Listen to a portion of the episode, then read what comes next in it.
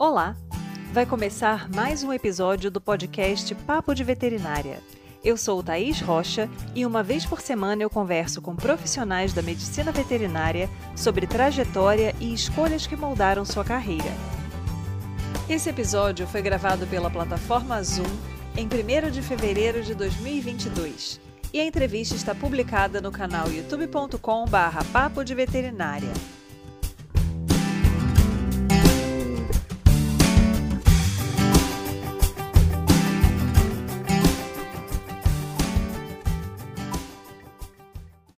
A área de inspeção e tecnologia de produtos de origem animal é uma das inúmeras possibilidades de carreira que a medicina veterinária possibilita. Se você se interessa pelo tema ou deseja aprender mais sobre um novo rumo dentro da graduação, não deixe de conferir esse episódio. No papo de hoje, eu converso com Gabriel Rossi. Ele é médico veterinário formado na Unesp de Jabuticabal, fez mestrado e doutorado na mesma instituição e, durante a sua jornada acadêmica, atuou como pesquisador visitante na Universidade de Bath, na Inglaterra, e atualmente é professor da Universidade Vila Velha. Ele traz suas percepções quanto à trajetória profissional e também diversas informações valiosas sobre a área de inspeção e tecnologia de produtos de origem animal e suas facetas. Então, seja muito bem-vindo, Gabriel. Obrigado, Thaís. É um prazer estar aqui com você hoje. Que bom. Nós também ficamos felizes com o seu aceite. Gabriel, vamos começar então com a pergunta fatídica. Quando você entrou no curso, você pensava que você ia trabalhar com a parte de inspeção e tecnologia de produtos de origem animal ou não? Você fazia ideia que essa área existia, que era uma possibilidade de trabalho para o médico veterinário? Como é que foi isso? Olha, Thaís, eu jamais imaginei que eu ia trabalhar com isso, na verdade. Eu acho que, como a maioria dos médicos veterinários, né, eu entrei com esse enfoque de clínica de pequenos, cirurgia de pequenos, essa visão acho que mais comum, né, que a gente tem da profissão, que a gente mais vê no dia a dia, na verdade, né? E sempre tive animal em casa, desde passarinho, cachorro, tartaruga. E eu sabia que eu queria ser veterinário, isso era um fato. Agora, a área de inspeção em si, eu não sabia nem que o médico veterinário, que existia essa área, na verdade, né? E eu vejo que toda a comunidade, na verdade, não conhece essa área. Quando eu falo que sou veterinário, todo mundo já me fala: ah, que legal, eu tenho um gato. Ah, eu gosto de cavalo, né? Aí eu tenho que explicar, não, eu trabalho com frigorífico, laticínio. E na cabeça das pessoas é um baque já, né? Eles já travam. Então, não imaginava que eu ia trabalhar com isso. É, fui descobrindo ao longo da graduação, né? Eu acho que quando a gente está lá para o segundo, terceiro ano, a gente ouve os veteranos falando da área de inspeção, alguns prestando concurso, e aí isso começou a me chamar um pouco a atenção, vamos dizer, de uma forma, uma curiosidade mesmo, né, por essa área. É, sempre tive bastante afinidade com a área da medicina veterinária preventiva. Eu percebia que eu era aquele que, assim, era disciplina de epidemiologia que ninguém gosta, eu gostava. Zoonoses que ninguém gostava, eu gostava.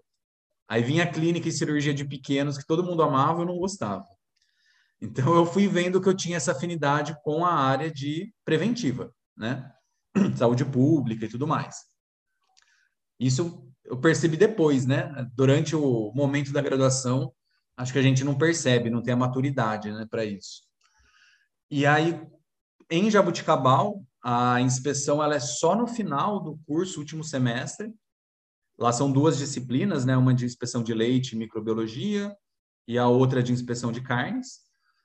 E aí, quando eu fiz as matérias, gostei muito dos professores também, é, me despertou a área, essa questão da carreira, possibilidade de atuar no serviço público ou na indústria diretamente em si. E aí eu falei, ah, eu quero seguir nessa área. Aí foi aí que começou meu interesse, fazendo as disciplinas mesmo. Só que usualmente é uma disciplina que vem muito tarde, né, em qualquer matriz é, que ela demanda muitos pré-requisitos, na verdade, né? Então a gente, o aluno infelizmente vem conhecer só no finalzinho, né? O que é uma pena, muitas vezes não dá para ele se envolver mais na graduação, procurar uma iniciação científica e acaba descobrindo tarde, né? É uma pena. assim, considerando que a gente percebe, né, que, por exemplo, eu trabalho na área de grandes animais, né? E dependendo da instituição, a gente vê que os alunos têm um perfil bem mais direcionado para pequenos, por exemplo. Então, para eles vivenciarem outra área, já terem aquela ideia se eles realmente têm ou não afinidade, a gente às vezes tem que fazer um trabalho ali, né? De não de convencimento, mas assim de mostrar, de ilustrar como é que é o dia a dia em uma área diferente. Para uma disciplina que fica mais para o final do curso, acaba sendo um pouco mais complicado, né? Então, se o aluno não tem ideia de que aquela área existe, não tem um contato prévio, talvez, eu não sei, né? Se foi o seu caso, assim, é, tem um pouco daquela sensação de, nossa, só no final do curso que eu estou tendo essa oportunidade, poxa vida, eu vou me formar, não vou estar preparado para entrar no mercado de trabalho, como é que eu vou fazer para me inserir, né, para tentar um concurso? Como é que foi isso para você? Assim, você teve um pouco dessa sensação de que, né, descobriu a área que você queria muito tarde, aí tinha, entre aspas, né, pouco tempo ali para conseguir se preparar, que a gente nunca está preparado para entrar no mercado de trabalho, né? Fato, a gente sempre vai tá, ter uma certa insegurança. É, e, e, fica né, naquela expectativa de achar que, que deveria ter dedicado mais tempo para aquela área, enfim. Como é que foi isso para você? Olha, Thaís, para mim, assim, quando eu comecei a fazer as disciplinas, eu já procurei tentar fazer um estágio no, no laboratório da faculdade mesmo, porque eu falei, vou correr atrás do prejuízo, né? Vou tentar aprender o que dá nesse tempo. Então, eu comecei ali no finalzinho da graduação e surgiu um curso na faculdade, uma época, era ofertado, né, um curso de capacitação para atuar nessa área, que era mais focado em, em formados já, na verdade, né? Mas podia fazer também quem era aluno de graduação. Então, eu conciliei junto com a disciplina ali no último semestre já um curso dessa área, para tentar aprender mais, justamente por sentir esse despreparo, né? Essa falta de conhecimento na área que eu tinha.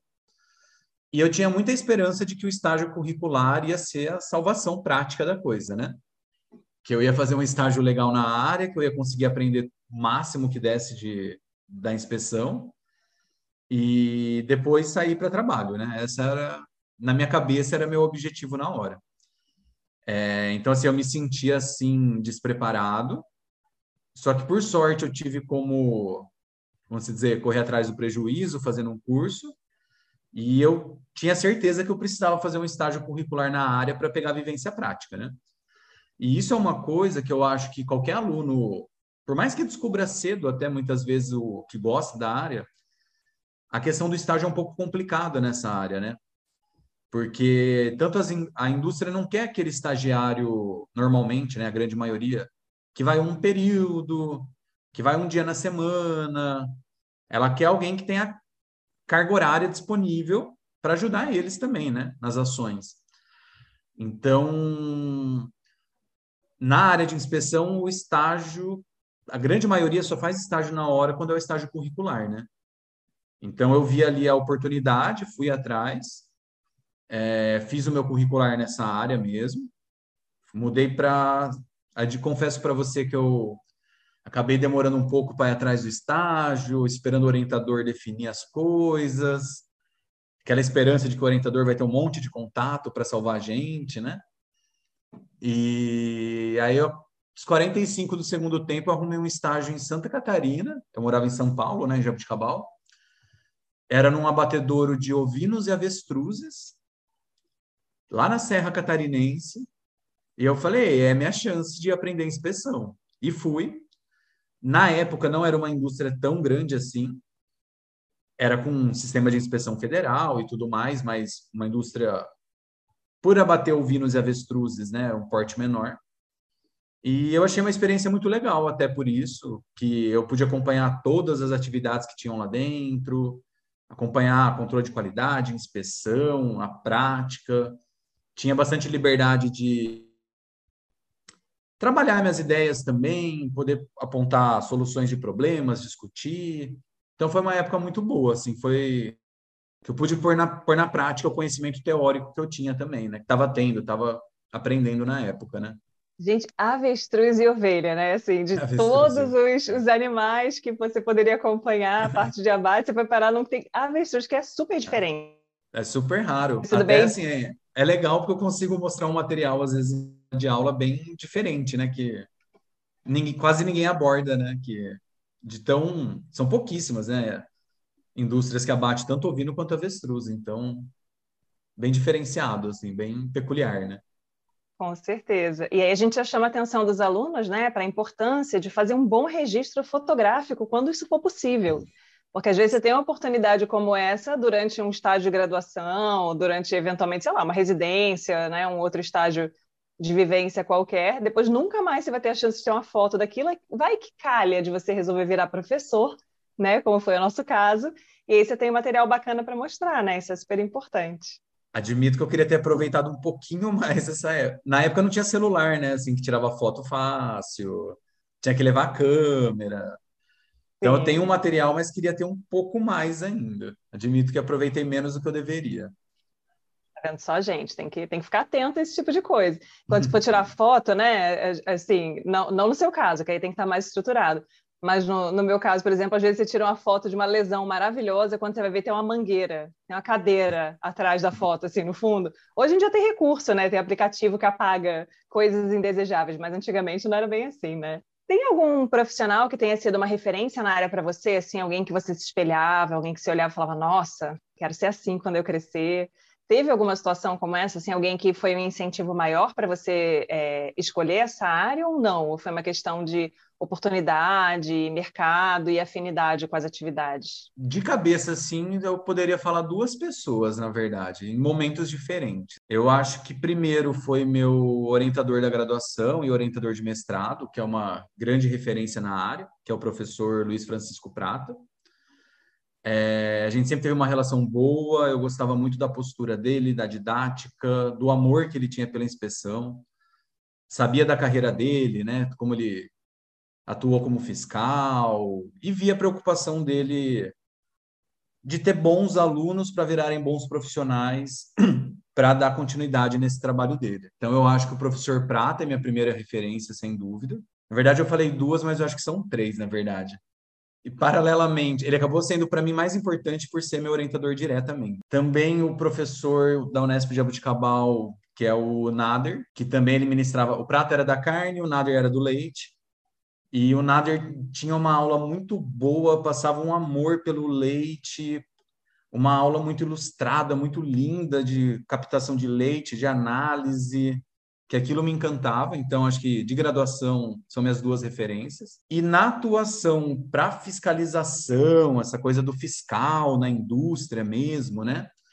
Eu fui conhecer depois uma. Hoje ela é fiscal aposentada, né, do Ministério Tive a oportunidade de conhecer ela em vários momentos, por ter uma relação próxima ao professor Prata, que é a Leila Mussi. Ela é uma fiscal aposentada do MAPA, como eu falei, e ela tem uma postura fiscal que eu admirava muito, a postura de um fiscal, a seriedade de um fiscal, que reconhecia a importância daquilo que ela fazia para a saúde pública, para o consumidor. Então, eu tenho contato com ela até hoje também.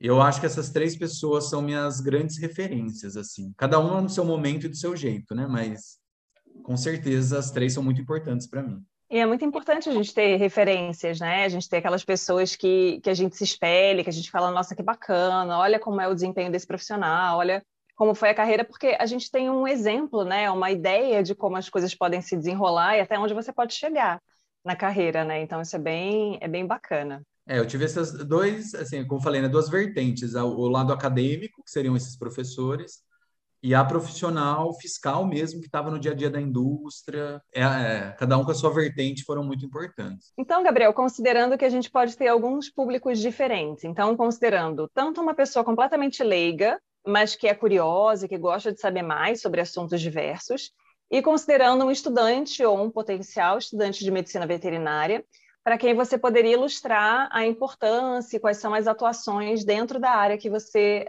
atua hoje, né?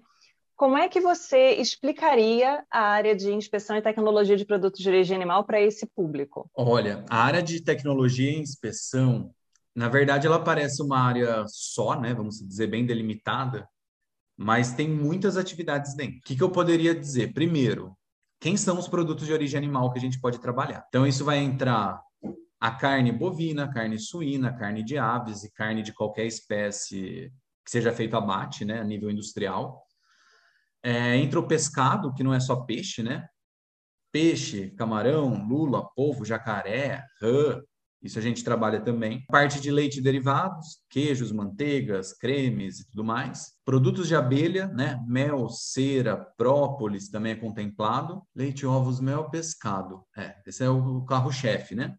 Então a gente pode trabalhar com todos esses produtos, né, e seus derivados.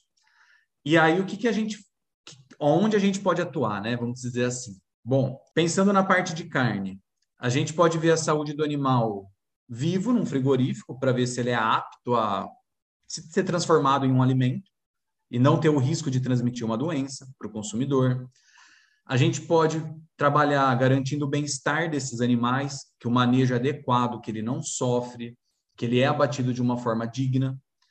A gente pode avaliar a higiene do estabelecimento, né, como são feitos os processos, controle de temperatura, controle de qualidade de água, enfim, tudo que pode prejudicar a qualidade do alimento.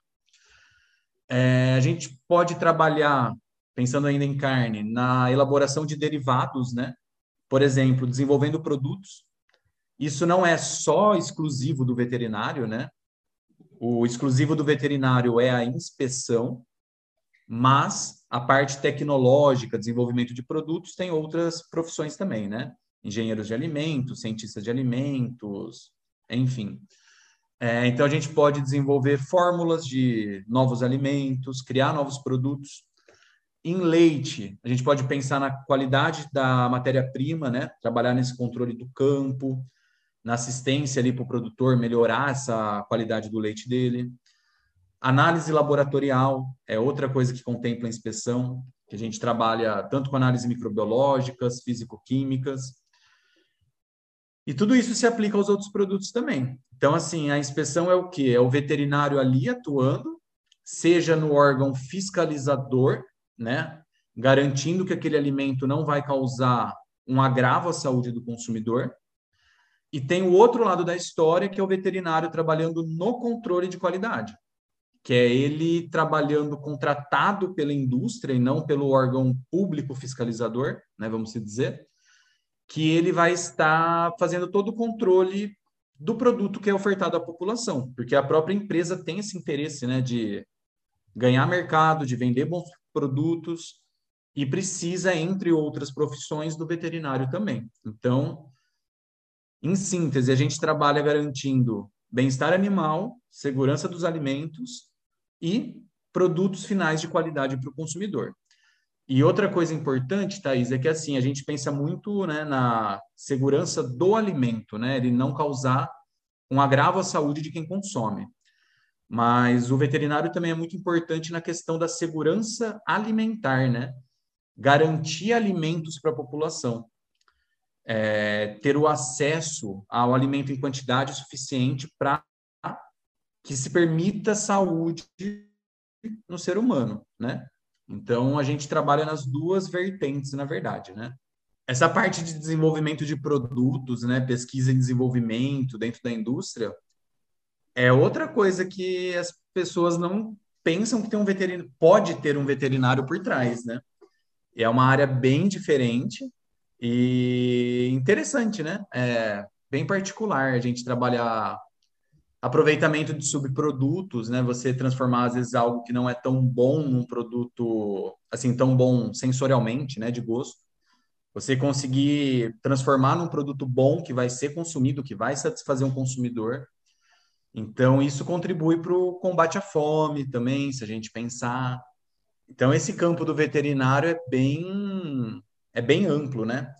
Até uma outra coisa que eu esqueci de comentar Veterinário na indústria pode trabalhar com rastreabilidade, compra de animais, são outros elos aí também que o veterinário trabalha dentro do, das indústrias, né, de produtos de origem animal. É, assim, não, não necessariamente relacionado à inspeção propriamente, mas ainda relacionado à indústria, né, até a parte de resíduos, né, como é que vai fazer com aquele sangue, com resíduo de água, como é que isso vai ser manejado, né, também são questões importantes aí. Exato. Então tem questão de segurança alimentar, né, de você realmente conseguir prover produtos de qualidade ali para a população. Isso é um dos papéis do médico veterinário, né, desde tomando conta ali da saúde do animal né? Desde que ele é um animal até ele virar um produto, né? E todo esse ciclo aí de, de produção. Então é super super importante, as pessoas não sabem que essa área existe na nossa profissão, né? Isso que é mais interessante. Exato. Mas estamos aí para isso, né, Gabriel? Para a gente ilustrar para a galera, gente.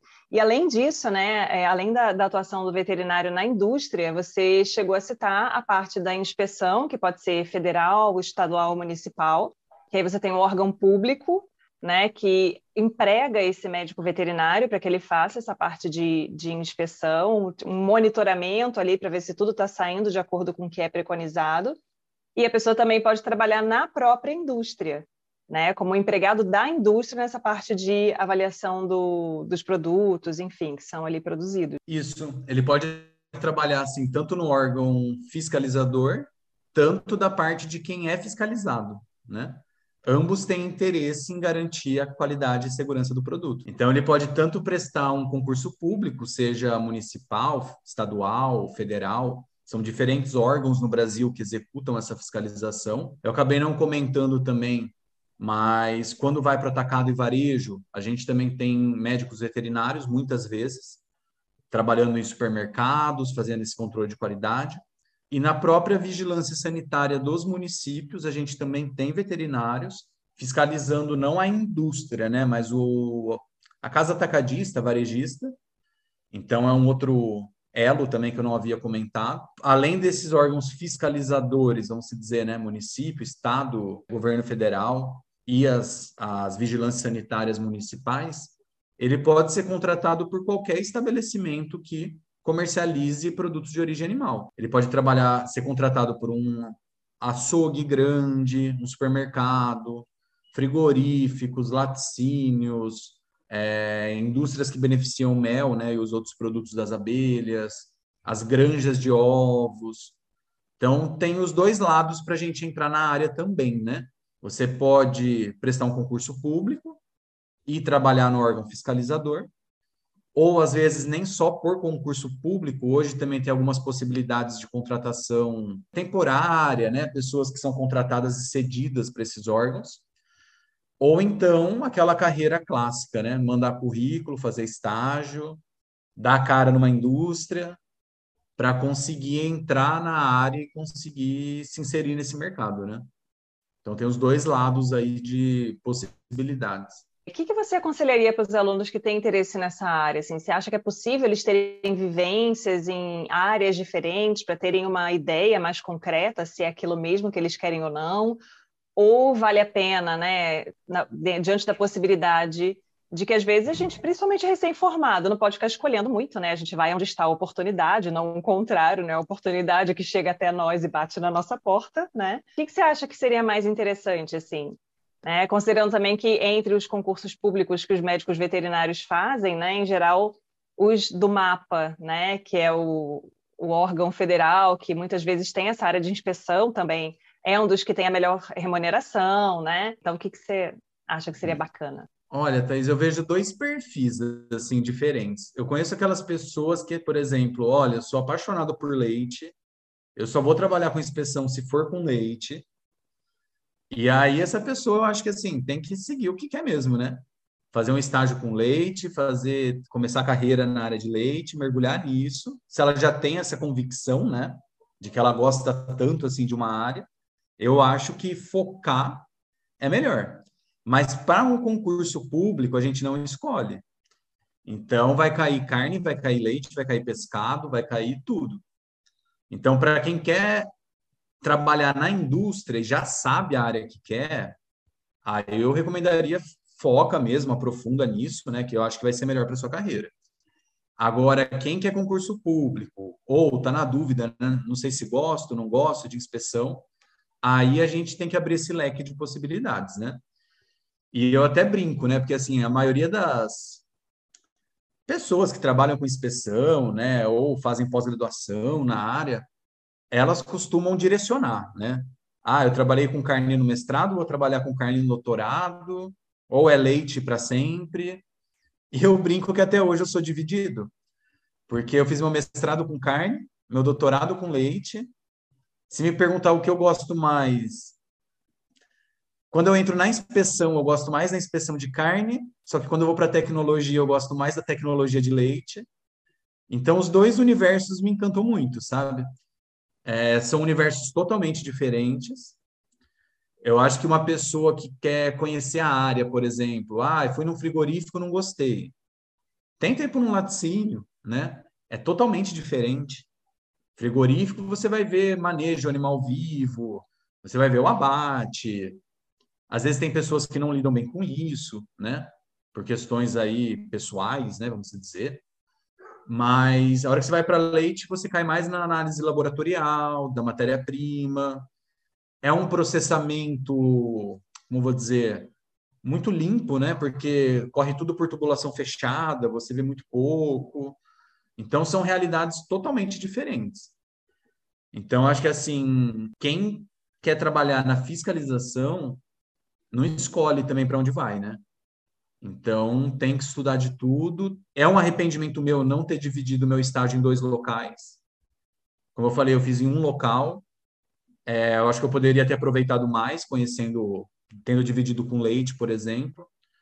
Mas a minha sorte é que eu consegui correr atrás disso depois, né? Fiz pós-graduação e consegui fazer meu mestrado com carne, meu doutorado com leite. Tenho vivências diferentes.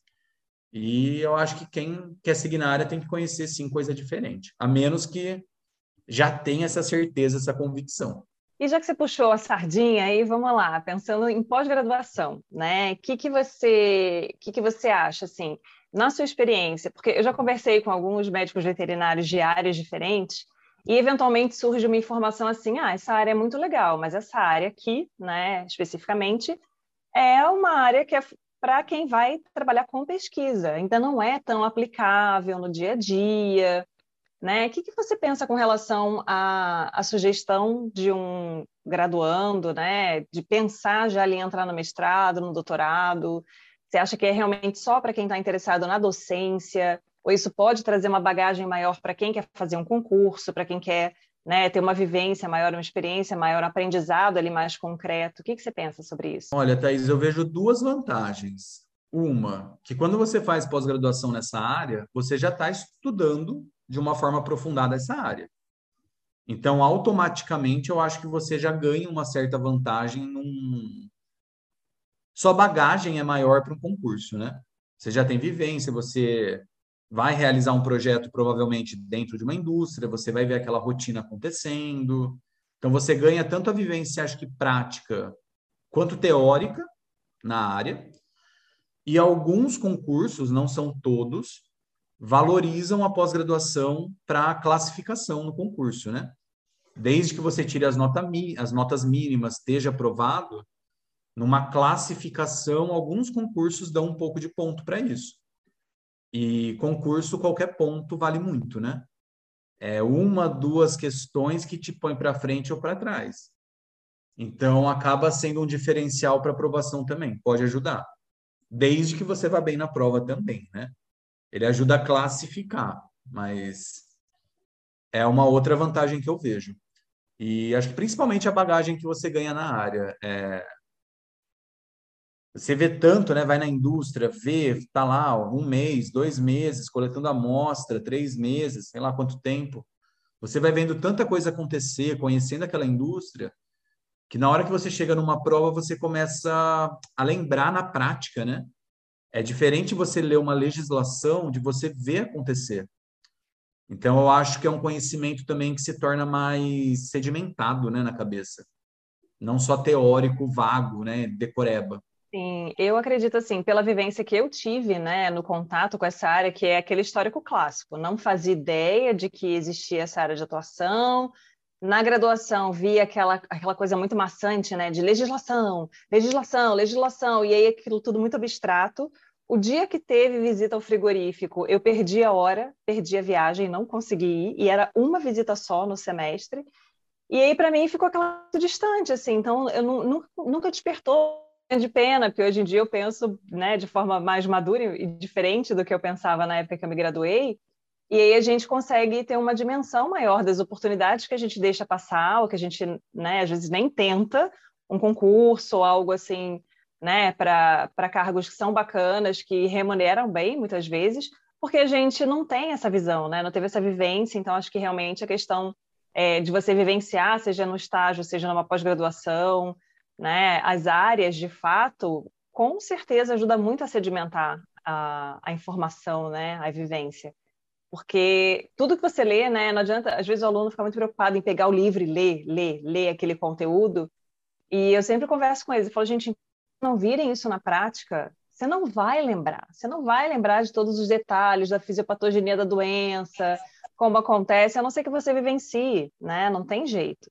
Esse é um mecanismo de sedimentação. Ou então quando você se torna professor, né? Que aí você repete, né? Todo semestre você repete aquela informação uma vez, outra vez, outra vez. Então, até as áreas que a gente eventualmente não tem tanto contato, a gente acaba conseguindo estruturar melhor ali o conhecimento, né? Então acaba sendo uma outra forma também. Mas a gente sabe que a docência não atrai todo mundo, né? E assim, eu concordo, Thais, eu penso que a gente sabe, né, quando a gente faz as, as disciplinas de zootecnia, né? Ah, o Brasil é o maior produtor de carne, é, exportador de carne bovina, quarto de carne suína, né? Fica ali oscilando segundo, primeiro. Ah, é o quarto de aves, maior de aves. O Brasil é, como todo mundo fala aí grosseiramente, a fazenda do mundo, né? A nossa produção uma da, com, com certeza entre as maiores do mundo. E a gente tem que lembrar que tudo isso acaba numa indústria. Oportunidades para atuação são muito grandes. A gente tem muita oportunidade na área. E eu vejo também bastante, é, depois de formado, né, eu passei a ver, colegas assim, por exemplo, ah, sempre quis clínica de pequenos. Ah, não arruma um emprego às vezes tão legal, não está feliz com a remuneração. Abre um concurso, ah, eu vou tentar. E eu já vi alguns passarem, mudarem totalmente de área. Eu acho que a motivação inicial foi sim salarial, né? E hoje, ao começar a conhecer a área, estudar e exercer, passaram a gostar também.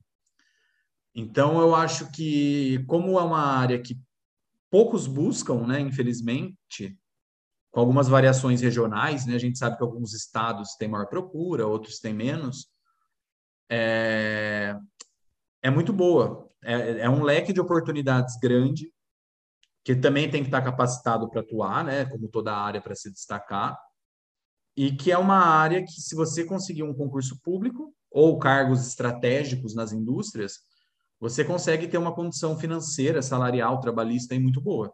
Uma estabilidade do concurso público. E um outro ponto que eu me veio o clique agora também que eu não tinha comentado, quando você perguntou da pós-graduação, se isso seria um diferencial, né? Eu acho que quando você é contratado pra, pela empresa, você também consegue, né? Você já tem uma bagagem maior e você pode atuar numa área que poucos lembram, que é a pesquisa e desenvolvimento de produtos, né? Para quem faz uma pós-graduação mais focado nisso, né, criação de produto, análise de produtos, você entra num setor estratégico das empresas que seria a inovação, né? E aí pesquisa demanda pesquisadores, demanda pós-graduação. Exato. Então tem, na verdade, uma infinidade de possibilidades dentro de uma grande área, né, que é essa área de inspeção de tecnologia de produtos de origem animal. Então a gente já vê quantas possibilidades diferentes existem né, para quem despertar o interesse aí por essa área. E aí, Gabriel, pensando assim, né, na, os alunos viram e mais perguntam, né, ah, é professor, indicação de um livro dessa área. A gente sabe que, né, tem carne, tem leite, tem ovos, tem muitas áreas diferentes, mas tem alguma bíblia da área, assim, algum livro ou alguns livros que são aquelas grandes referências? Olha, Thaís, infelizmente, isso na inspeção e tecnologia é uma coisa bem defasada. Parece que o pessoal dessa área tem bastante bloqueio com o livro. Eu acho que por ser tão dinâmica na questão de legislação, acaba desatualizando um tanto quanto rápido. Então, assim, é difícil. Livros que eram bíblias na área, por exemplo, a apostila do professor Prata era super conhecida a nível nacional. Hoje a inspeção já mudou muito. Tem muita coisa que hoje acontece que não está ali. Legislações que funcionavam de um jeito que foram atualizados, né? Porque a gente se a inspeção se baseava numa legislação de 1952 que vigorou até 2017. É, e de lá para cá as coisas vêm mudando muito. Então, assim, como as empresas cresceram, o conhecimento científico evoluiu, as legislações foram ficando defasadas. Então, muita literatura hoje é defasada, tá? Livros, principalmente. É, vou aproveitar o momento, fazer o meu merchan, que ano que vem estou lançando um de carnes pela MedVep, que é de tecnologia, qualidade e inspeção de carnes específico, é escrito por acadêmicos e por fiscais. Então, a gente concilia tanto a teoria quanto a bagagem prática do que acontece um material bem ilustrado, bem rico também para despertar isso no leitor. Mas vai sair ano que vem, não, desculpa, tá para sair esse ano ainda. A previsão era ano passado, atrasou, acho que sai esse ano. Agora, de leite, é, tem umas. Não é tão inspeção, ele é mais tecnologia. Tem uma coleção de quatro volumes que foi lançado nos últimos dois anos, assim, cada volume foi saindo, né? Dois, três anos que é a coleção Lácteos, é da editora Elsevier, que ele é bem legal nessa parte tecnológica de leite, ele é bem completo, mas eu acho que assim, para quem quer inspeção, não tem livro que substitua a legislação.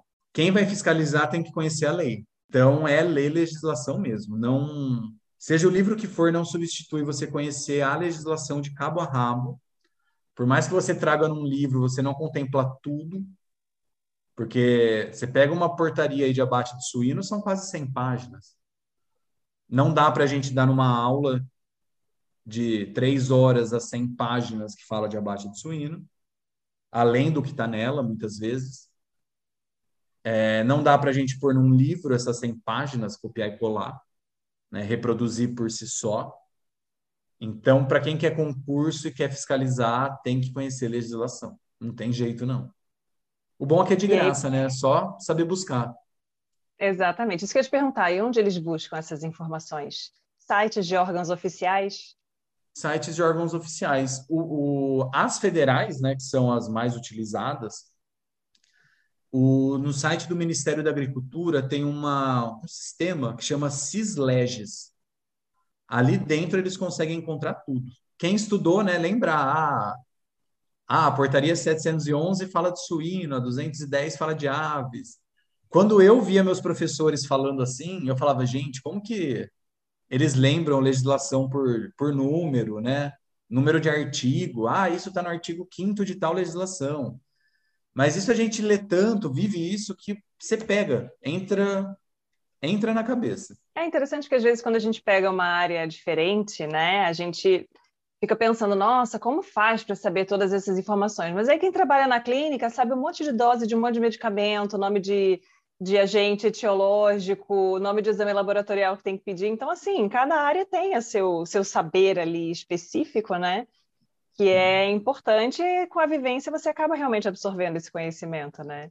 Não é mágica, né? Não é tipo, essa, essa pessoa tem uma habilidade especial que faz com que ela consiga lembrar essa informação e eu jamais conseguirei. Com treino e convivência, todo mundo chega lá, né? Exato. É que a gente lê tanto a, tantas vezes a mesma legislação, né, que você acaba. Óbvio que não são todas, né? São infinitas legislações, mas as principais, número, às vezes eu consigo ano de publicação, às vezes um artigo ou outro, eu falo, ah, isso está no artigo tal, de tal legislação. Mas é de tanto ver, né? Tanto ver que a gente acaba decorando, né? Absorvendo isso mesmo. E aí, Gabriel, pensando assim, na experiência que você tem hoje, né? Com tudo que você já teve de experiência, tudo que você já teve a possibilidade de ver, não só da sua experiência, mas de, da experiência de pessoas que você convive também. O que, que você diria para o Gabriel, estudante, que estava entrando lá no curso de medicina veterinária, né? Com base no que você aprendeu até aqui? Eu falo isso até em sala de aula, muitas vezes. A maioria das vezes, e normalmente os alunos falam para mim: Nossa, professor, você acabou de falar o oposto do que falam para a gente, né? Que a maioria, acho que, dos docentes acabam falando muito essa questão de: olha, escolha já a sua área, aprofunde ao máximo o seu conhecimento nessa área durante a graduação e saia daqui o, com maior bagagem que você puder de determinada área. E eu, pessoalmente, eu acho que não é assim, não é bem assim. É, tem áreas que surgem para o final do curso, tem muita coisa que não dá para, como eu falei, a gente tem uma bagagem prática grande durante a graduação. como área de inspeção, área de zoonoses, vigilância epidemiológica, que você depende de indústria, depende de setor público para conseguir fazer um estágio. É o que eu falo para eles, não fechem a cabeça de vocês. Vocês ainda vão conhecer coisas novas, vocês não sabem o amanhã. E eu costumo brincar, eu falo assim, pode ser que você quer ser neurocirurgião de felino. Você formou, você está insatisfeito numa cidade longe, com salário ruim, vem a maior fazenda leiteira do Brasil e te faz uma proposta. Você não vai? Perto da sua casa, perto da sua família, com um bom salário. Então a gente nunca sabe amanhã. Eu acho que o, a graduação objetivo é a gente ter base de tudo. Ninguém sai um profissional completo de uma graduação, ninguém, seja em qual área for. Precisa de prática, precisa exercer, precisa de vivência precisa de um começo, né, também. E eu acho que a vida faz surpresas com a gente, né? As oportunidades vêm, a gente não sabe o amanhã. Então, eu acho que todas as áreas que a gente tem a possibilidade de aprender, se interessar, eu acho que a gente tem que estudar ao máximo que der, né? Ao máximo que conseguir, porque a gente nunca sabe o que vai ser da nossa vida amanhã, né? Então, isso de, olha, escolha, aprofunde, afunile cada vez mais, não é o que eu penso. Eu, eu sou da teoria de a graduação é uma base, vamos aprender um pouco de tudo, que vocês não sabem a cabeça que vocês vão ter a hora que formar, o que vai aparecer de oportunidade, a valorização que vocês vão ter nas áreas. E como eu disse, né, eu já vi residentes de clínicas de pequeno, hoje são fiscais do mapa trabalham em frigoríficos. Se essa pessoa aproveitou a graduação, estudou um pouco, com certeza chegou melhor preparada do que quem não não deu valor no momento que tinha para estudar, né? Com certeza. Eu, eu, acho que é bem interessante, assim, a gente vive realmente essa, essa divisão, né, entre aconselhar os alunos, não, escolhe logo a área, e eles ficam nessa ansiedade, achando que se não definirem o quanto antes a área que eles gostam, não terão esperança de, de terem bons empregos depois da graduação. Dificilmente o emprego logo depois da graduação é bom, tá? Já vamos contando a uhum. real aqui, né? Exatamente. Ninguém sai arrasando, ganhando milhões por mês. É, é, é luta, né? Escadinha, é um degrau de cada vez. É, mas na realidade a nossa profissão ela tem um caráter generalista, né? E foi o que você falou, ela, ela fornece ali uma base bem ampla de uma série de possibilidades diferentes que você vai realmente afunilar na hora que você se deparar com uma oportunidade. Então, às vezes, você pode querer, né? Também existem aí possibilidades de caminhos diferentes. Você pode querer escolher a área e ficar procurando onde aquela área vai se abrir para você em uma oportunidade. Ou você pode enxergar, por exemplo, no, na cidade que você mora, um lugar que você goste muito, do, do qual você não quer sair, você procurar um buraco ali, um nicho, né, que alguém ainda não cobriu, e enxergar ali uma oportunidade de oferecer um serviço diferenciado, uma abordagem que ninguém tem, e a partir daí você conseguir se estabelecer nessa área. Então, assim, é, a mente aberta, eu acho que é a principal ferramenta do estudante de, me de medicina veterinária que tem chance realmente de decolar, né? Lógico que às vezes a gente tem um perfil muito específico, se apaixona loucamente por uma área e não quer sair dali de jeito nenhum. Isso também não é nenhum impeditivo, né? Mas para quem tem a mente mais aberta, com certeza existem muitas possibilidades interessantes. Então acho que vale a pena aí abrir o leque, né? E às vezes abraçar ali com um pouco mais de consistência uma oportunidade bacana que aparece. Eu recentemente visitei algumas indústrias aqui no estado do Espírito Santo, né, onde moramos. E o pessoal mesmo do frigorífico comenta, fala: nossa, parece que veterinário não gosta, não quer vir trabalhar nessa área, a gente tem dificuldade para achar veterinário. Então, assim, as oportunidades estão aí, né? E aí depois a gente vê tanto recém-formado, às vezes, reclamando, né? Ah, é muito difícil a veterinária, é muito desvalorizada. Mas eu acho que também isso, justamente por a falta dessa visão ampla da profissão, né? De ver oportunidades onde poucos vêm, né? Eu acho que isso é, um, é uma estratégia interessante também, né? No mercado que a gente vê tanto veterinário sendo formado hoje em dia, né? Grande quantidade de veterinário no mercado. Eu acho que para você, e você ir para áreas que têm menor procura, entre aspas, também pode ser uma vantagem, né? Ah, é uma estratégia interessante, né? Com certeza.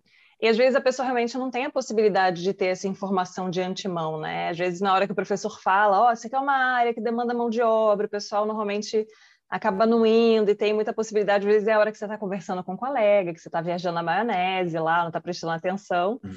E aí só lá na frente você fala, nossa, tanta vaga nessa área, por que eu não prestei atenção nisso antes? Exatamente. E aí, Gabriel, o que, que você sugeriria então para uma pessoa que tem a vontade de fazer medicina veterinária, né? Qual que é a sua experiência e a sua vivência até esse momento para dar aquele, aquela estimulada na galera que tem afinidade aí pela profissão? Bom, primeiro que a veterinária eu acho que é um curso, falando no geral, muito, como a gente comentou, muito amplo, né?